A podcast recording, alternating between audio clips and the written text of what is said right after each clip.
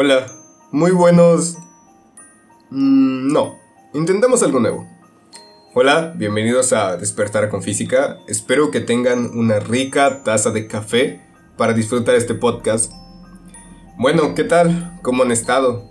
Ya ha pasado un tiempo, en verdad extrañaba esta sensación de sentarse a grabar, en verdad es algo increíble, sobre todo sin un guion totalmente, pues, predefinido, establecido, me da un poco más de libertad.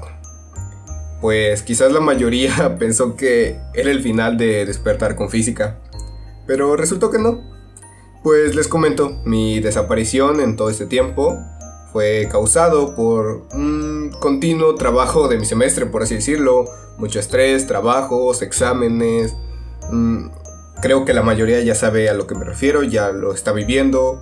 Eh, pues quizás hacer un podcast no es tan complicado como parece, pero tampoco es sencillo. Primero es encontrar un tema, luego estudiarlo, hasta pues entender lo mejor posible dicho tema, después resumirlo, sacar un guion de esto para, para posteriormente grabarlo, pasarlo a edición, exportarlo y subirlo. Y esto sin tomar en cuenta las entrevistas, que no sueles obtener varios temas para dialogar con el entrevistado, sino que debo ponerme de acuerdo con dicha persona y que todo salga bien. De hecho, esto último es lo más difícil. Suceden, en verdad, no se imaginan, suceden demasiados problemas técnicos.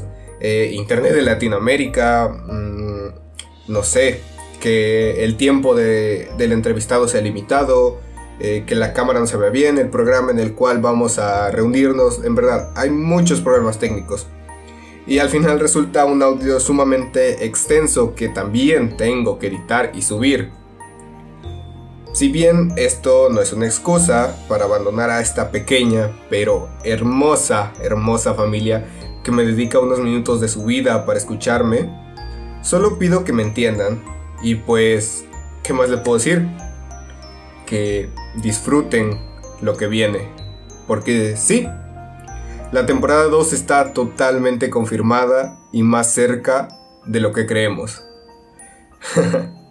Entonces, sin más que decir, me despido y recuerda, nunca dejes que pase un día sin haber aprendido algo nuevo. Hasta luego.